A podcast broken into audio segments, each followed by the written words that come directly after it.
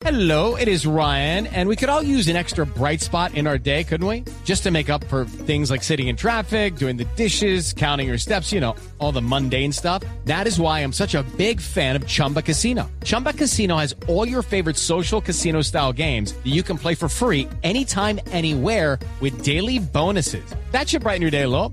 Actually, a lot. So sign up now at chumbacasino.com. That's chumbacasino.com. No purchase necessary. BGW. Void were prohibited by law. See terms and conditions. 18 plus.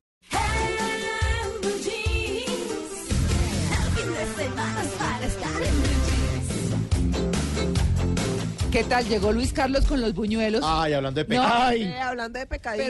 pero claro, ah, pan de bonito, ah, me ¿Pan de guarda bonito? mejor, Mejor, me Ese- guarda uno y con bocadillo. ¿Qué Ese dirá el doctor Juan también. Rivera ¿Qué? de, Pero- de eso? No, ya le vamos a preguntar. Es que, ¿qué tal? Dayani? Mari, mira lo que trae Luis Carlos y tú no puedes comer. Yo, perdón. ¿Quién dijo que no puedo comer? No, claro. Diga. Pues es que vamos a, a saludar al, al doctor Juan Rivera. Miren, el doctor Juan Rivera es experto en temas médicos de la cadena Univisión. Y mirando el libro, pues obviamente está enfocado como esa comunidad latina que vive, esa gran comunidad latina que vive en los Estados Unidos. Y él se ha encontrado con temas de salud críticos, muy importantes para todos, pero eso no quiere decir que nosotros no los podamos aplicar, porque de todas maneras también somos latinoamericanos y también tenemos malas costumbres y si se quiere ancestrales de alimentación y de cuidados de nuestra salud. Así que lo saludamos hoy. Doctor Juan Rivera, muy buenos días y bienvenido en Blue Jeans de Blue Radio. Hola, buenos días chicos y mil gracias por la invitación. Bueno, usted es muy jovencito, ¿no? bueno, no, ya ya pasé los 40, 41. Ah, no, pero entonces como decimos Entonces en Colombia, jovencito. usted es un comeaños. Pero claro, es muy Claro, joven. es pollo todavía. Sí.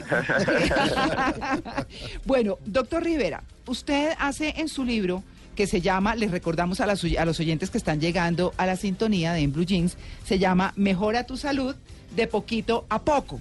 Eh, y tiene algo muy, muy interesante que son los siete mandamientos de la salud. Y para que eh, tengan una idea de lo que contiene el libro, pues habla, tiene dos partes. Y en la primera parte habla de cómo es el corazón latino, pero hablando de las enfermedades cardiovasculares, de todo lo que nos pasa, digamos que podríamos decir de alguna forma que los accidentes cerebrovasculares también. Básicamente la lo que lo que realmente nos afecta más a nosotros los latinos es eh, número uno las enfermedades cardiovasculares, ya sea infarto del corazón y definitivamente derrames cerebrales. También eh, el cáncer. Eh, lo tercero que nos afecta mucho, que está asociado, estas últimas dos, sería la obesidad y la diabetes. Ah, y en sí. realidad, cuando uno ve todas estas cuatro cosas, están asociados uno con la otra. O sea, al tener un índice alto de sobrepeso y obesidad, aumenta el riesgo de enfermedades cardiovasculares, aumenta el riesgo de diabetes y aumenta el riesgo de cáncer. Entonces yo diría que si nosotros mejoramos significativamente la manera en que comemos, o sea, nuestro estilo de vida y la manera en que nos ejercitamos, la manera en que dormimos, vamos a disminuir significativamente el riesgo de estas enfermedades.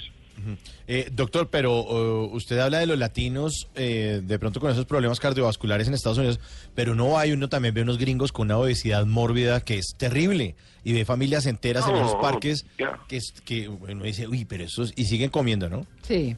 Definitivamente, o sea, no, yo hablo de los latinos porque obviamente estamos hablando de la, de la comunidad latina, pero en Estados Unidos eh, las enfermedades cardiovasculares también son la primera causa de muerte eh, para los americanos, es la primera causa de muerte también para los afroamericanos. Ah. Entonces, eh, básicamente es eh, la, la causa de muerte principal en la mayoría de los países industrializados. Ah. Claro, usted hace una tarea muy juiciosa y entonces les cuenta a sus lectores en el libro eh, cómo identificar si tienen X o Y síntomas para que vayan al médico y entonces eviten un cáncer o entonces piensen que puede tener una diabetes.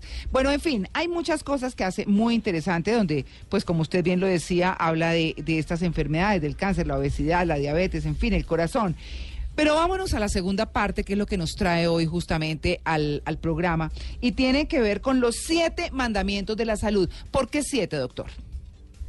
Básicamente son siete porque cuando yo me senté a conceptualizar el libro, yo lo que quería básicamente resumir era, si yo ahora mismo pienso cuáles son aquellas cosas que nosotros podríamos mejorar, que tiene un impacto directo en dos cosas, en nuestra calidad de vida y en cuánto tiempo vivimos. Estos mandamientos básicamente son esas cosas y, y salieron siete. Eh, o sea que no necesariamente fue porque siete fuese un número mágico ni nada por el estilo. Es que yo eh, eh, consideré que estas siete cosas son muy importantes para nuestra calidad de vida y nuestra longevidad. Claro, eh, en ese orden de ideas, pues eh, comencemos con el primer mandamiento, ¿no? Eh, con la dieta de poquito a poco. Yo quiero decirles además que cuando uno se lee la dieta, se da cuenta que hay formas más fáciles de reducir peso.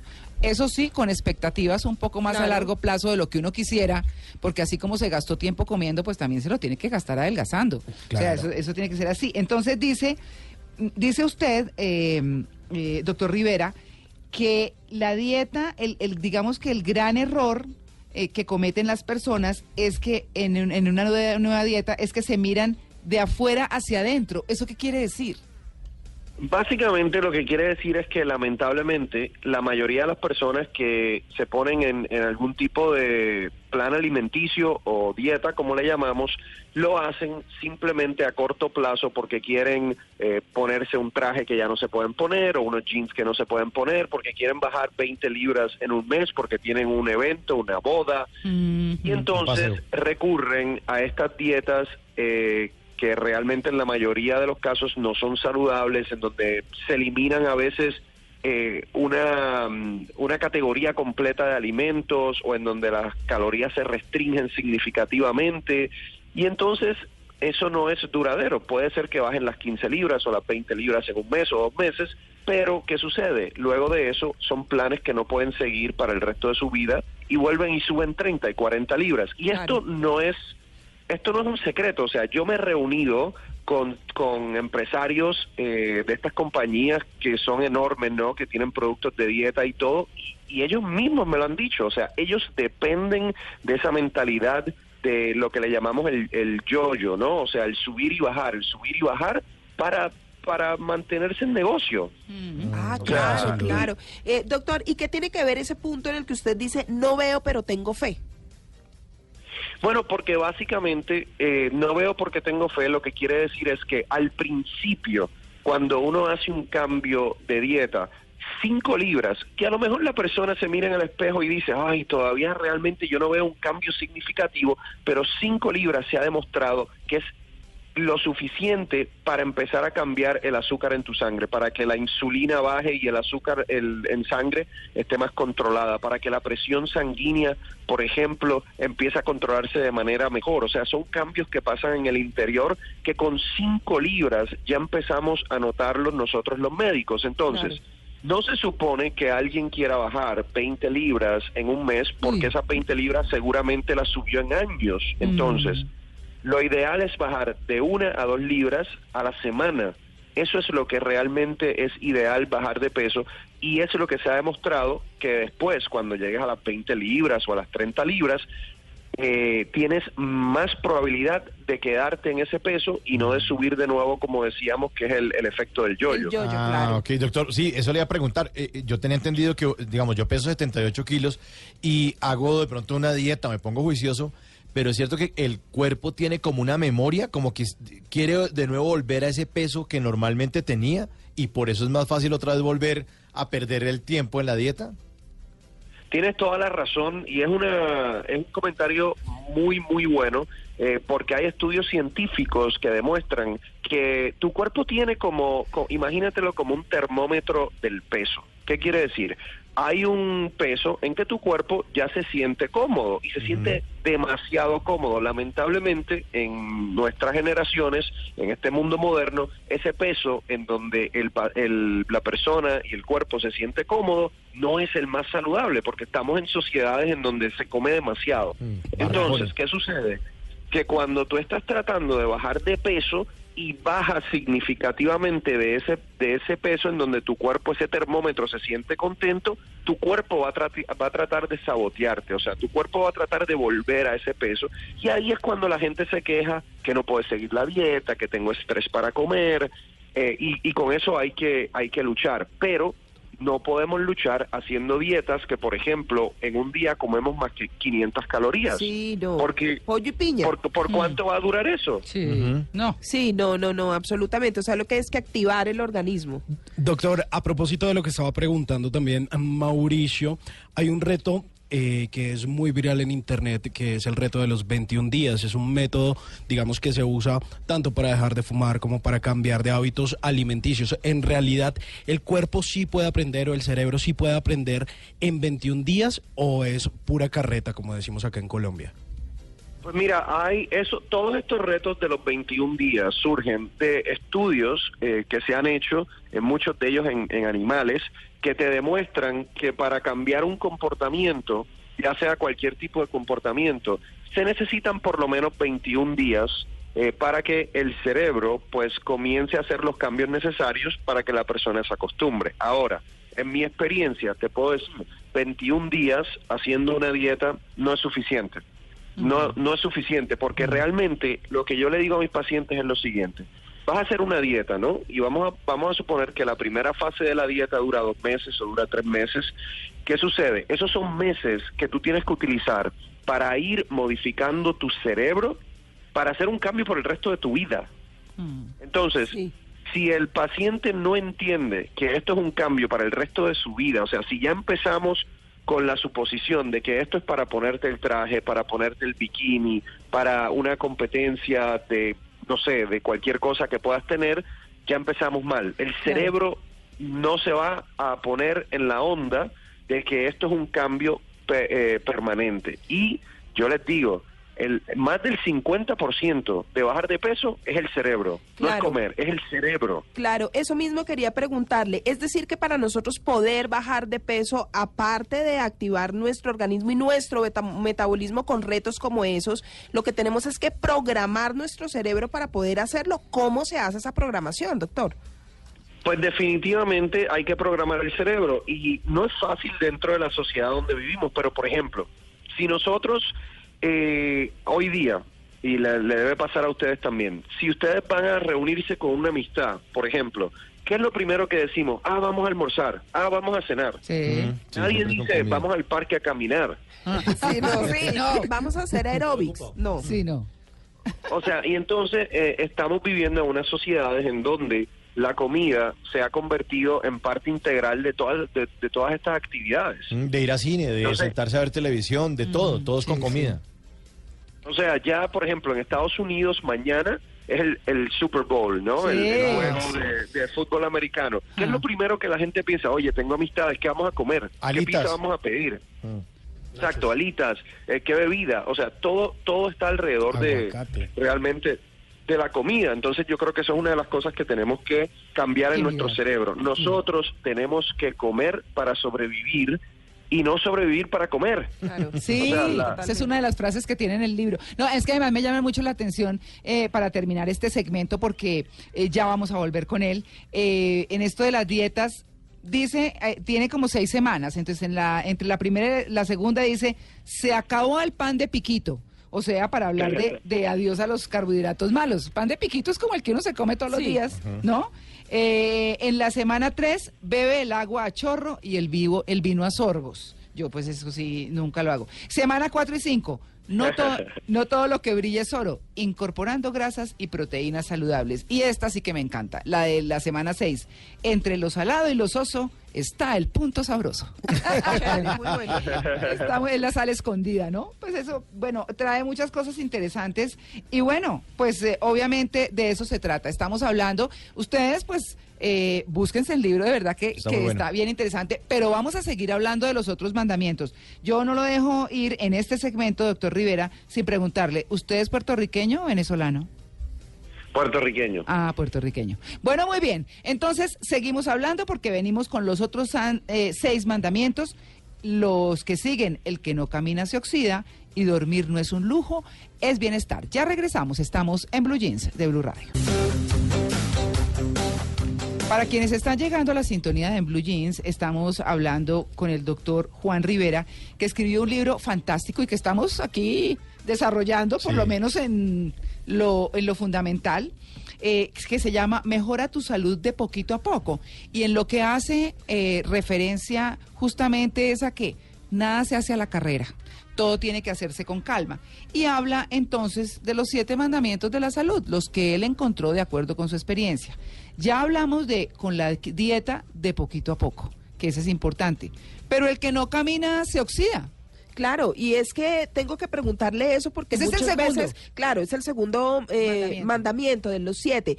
Eh, muchas veces pensamos que necesitamos mucha actividad física para poder activarnos, pero hay posibilidades de que podamos tener esa actividad física de una manera diferente a ir al gimnasio y matarse dos o tres horas en un gimnasio, por ejemplo. Eh, de- definitivamente, eh, hay estudios que demuestran que lo que hay que hacer es no quedarse sentado. O sea, el que está sentado todo el tiempo, la ciencia nos ha demostrado que simplemente mueren más jóvenes. Entonces, hay tremendo. que moverse, hay que moverse. Y no es que uno tiene que ir al gimnasio y matarse por una hora, una hora y media, porque esas personas que, especialmente ahora, al principio del año, quieren esas resoluciones de año nuevo, entonces se afanan mucho y les dura, no sé, con suerte un mes. Entonces, eh, lo que tienen que hacer es por lo menos caminar, caminar 30, 45 minutos a un paso moderado. Y la gente dice, pero ¿cuán rápido? Bueno, para que sea una manera muy sencilla de, de determinarlo, si usted está caminando, debería hablar, pero no debería poder cantar. Si puede Sí. cantar, todavía no está caminando muy rápido. Claro, mire, yo Entonces, le... Sí, 10 sí. mil pasos al día. 10 mil pasos al día es lo que hay que, hay que dar. 10 mil pasos al y uno día. poner- ¿Cómo cuenta? Con O una sea, el aplicación. tiempo, Hay, hay apli- miles de aplicaciones. aplicaciones que lo hacen. La Hay una- ¿qué? No, hay lo que se llama podómetro y está en el celular y cuenta los pasos. Uno le pone a, cami- a- a contar y siente las vibraciones del cuerpo el celular y le va contando. Uno, dos, Ah, tres. Yo- Hay otro que se llama Runastic Pro. Eh, Claro, fácil. claro, claro. Y ahí se van contando los pasos y el tiempo, supongo. Pero yo le quiero hacer una pregunta dirigida, por ejemplo, que pueden pensarla en este momento las amas de casa que nos escuchan, que a veces están en labores y esas labores de casa también pueden ayudar a esto.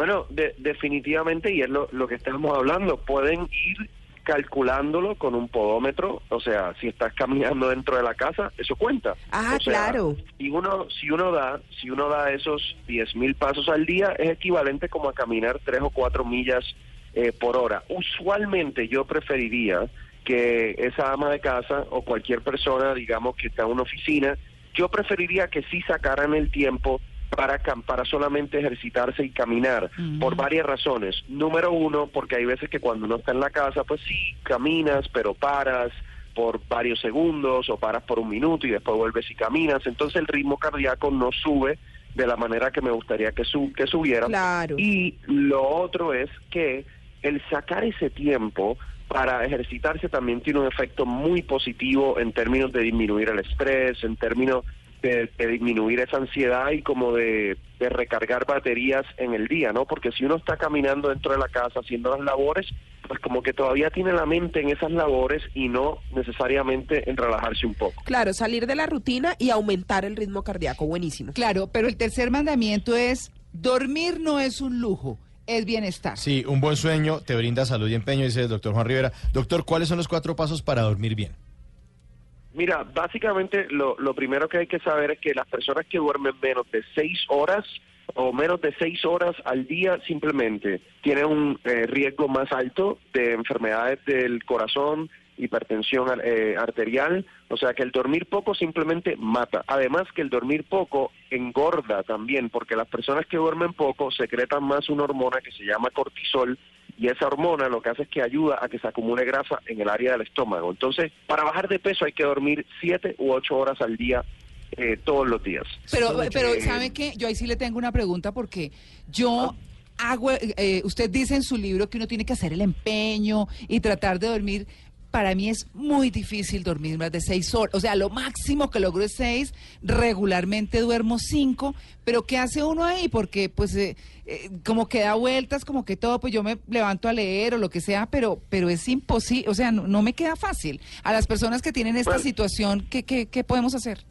¿O qué tenemos? Hay varias cosas, o sea, lo primero es entender por qué, por qué estás durmiendo más que cinco horas, porque usualmente el mismo cuerpo, eh, de manera normal, te va a pedir más horas de sueño. No sé si es que estás durmiendo durante el día, eh, Sí. una siesta, Sí. o, o si, por ejemplo, tienen demasiado estrés y por eso no te puedes dormir. Si el problema, por ejemplo, es que no te quedas dormida o si te quedas dormida pero te levantas, hay muchas situaciones distintas, pero recomendaciones generales. Número uno, eh, trate de irse a la cama más o menos a la misma hora todos los días, porque el cerebro se va acostumbrando a eso. Número dos, trate de no tener ningún tipo de tecnología en la cama. La cama es para dormir y para la intimidad con su pareja, pero no debe ser para la computadora, no debe ser para el teléfono celular, no debe ser para el iPad, no debe ser para trabajar, ¿ok? Eh, y tener esa rutina de higiene del sueño es muy importante. Les cuento un dato muy rápido mío. Yo siempre tuve problemas de sueño en el libro, lo digo, eh, y es una historia más larga, pero haciendo el cuento corto, yo todos, todas las noches veo el mismo programa de televisión que lo dan grabado y ya mi cerebro cuando ve ese programa de televisión, que les puedo decir cuál es, es, es básicamente Seinfeld, Ajá. Ah, Ay, no, pero ¿cómo se duerme con No. esos chistes? Es buenísimo, uno no puede quedar dormido, doctor. Sí. Es difícil. Cuando, cuando mi cerebro ya ve que yo pongo Seinfeld, ya está tan y tan acostumbrado a que es hora de dormir que en los próximos 10 minutos me duermo. Y esa costumbre, ese ejercicio mental es muy importante para, para la higiene del sueño, ¿no?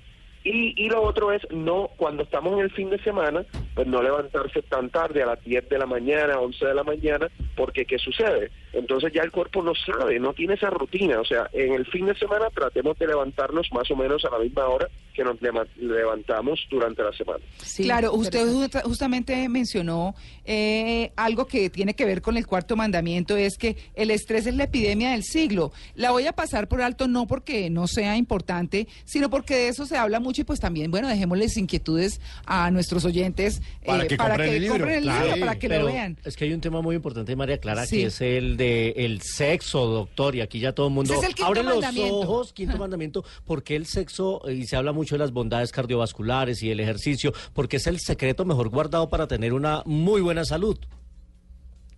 Mira, definitivamente el, el sexo es muy importante y ah, voy a hacer una aclaración que a lo mejor nuestros oyentes no se la imaginan, Sí. pero aquí va la aclaración porque esto es basado en estudios científicos. El sexo con su pareja, Ajá. o sea, el sexo En con pareja. su pareja no quiere decir que la persona, por ejemplo, una persona promiscua, una persona que puede tener sexo con muchas eh, diferentes parejas, ese no recibe el beneficio.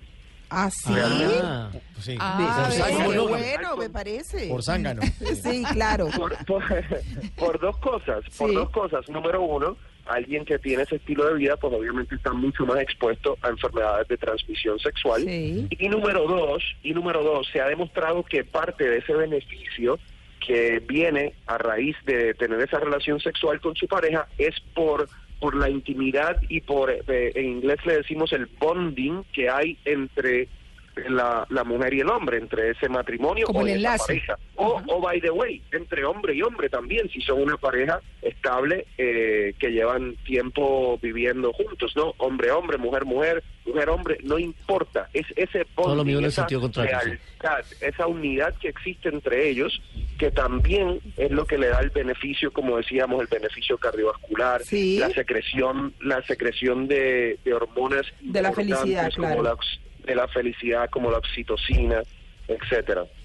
Bueno, hay otro, hay otro que habla de cuida la salud de tu bebé desde antes de concebirlo y son las buenas costumbres que las mamás hemos tenido durante el periodo de gestación. Ese es muy importante. Pero me lo voy a saltar también para que ustedes lo busquen y cerremos con, con este que es muy, muy importante, que es el séptimo mandamiento. Sí, que es tomar las riendas de la salud, do- doctor Juan.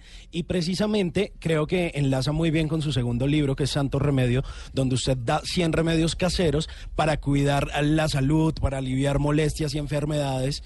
Y, y por supuesto, todas esas cosas que de pronto tenemos por ahí en la casa y que no vemos tan útiles, pero que combinadas pues nos sientan muy bien. Definitivamente, mira, este este mandamiento quizás es el más controversial porque realmente lo que habla es de errores médicos. Y no estoy hablando de, de médicos que a propósito cometen un error para hacerle daño a alguien, sino de los sistemas médicos de salud que se ha demostrado que pues al cometer errores, pues sí tiene un efecto significativo en las personas. En Estados Unidos, las estadísticas son bien claras. La causa de muerte número tres prevenible eh, es errores médicos. Ah, Entonces, en esta sección yo le digo a las personas cómo ustedes pueden protegerse, si están en un hospital, si están en una clínica, si van a hacerse una cirugía, cómo se pueden proteger de esos errores sistémicos de los sistemas de salud. Que, que, que no quiere decir, como digo, que los sistemas de salud, los doctores, las enfermeras estén haciendo actos criminales para hacerle daño, no. Es que los sistemas se han vuelto tan complicados que se cometen errores. Mm. Entonces, todos los hemos todos los hemos escuchado, le dan el medicamento que no es a una persona. Entonces, en el libro yo les digo, si usted si usted está en el hospital, trate de tener a un familiar, a un amigo, a su pareja allí con usted, porque en el hospital enfermo uno está vulnerable y no está pendiente todo el tiempo. Entonces, la otra persona que está con usted puede decirle a la enfermera, oiga, ese medicamento está seguro que es para Juan Rivera. Sí, ok, ah, bueno, perfecto. Entonces, esos sistemas de protección son muy importantes. claro. Ok, Doc. Y, y a propósito de, de esos 100 remedios caseros, ¿qué le puede aconsejar de pronto a la gente? Pues no sé, por ejemplo, aquí María Lourdes tiene gripa para cuidarse, para subir esas defensas. Mira, va- le- te voy a dar eh, especialmente lo que yo uso, que también está en el libro, en el segundo libro de Santo Remedio.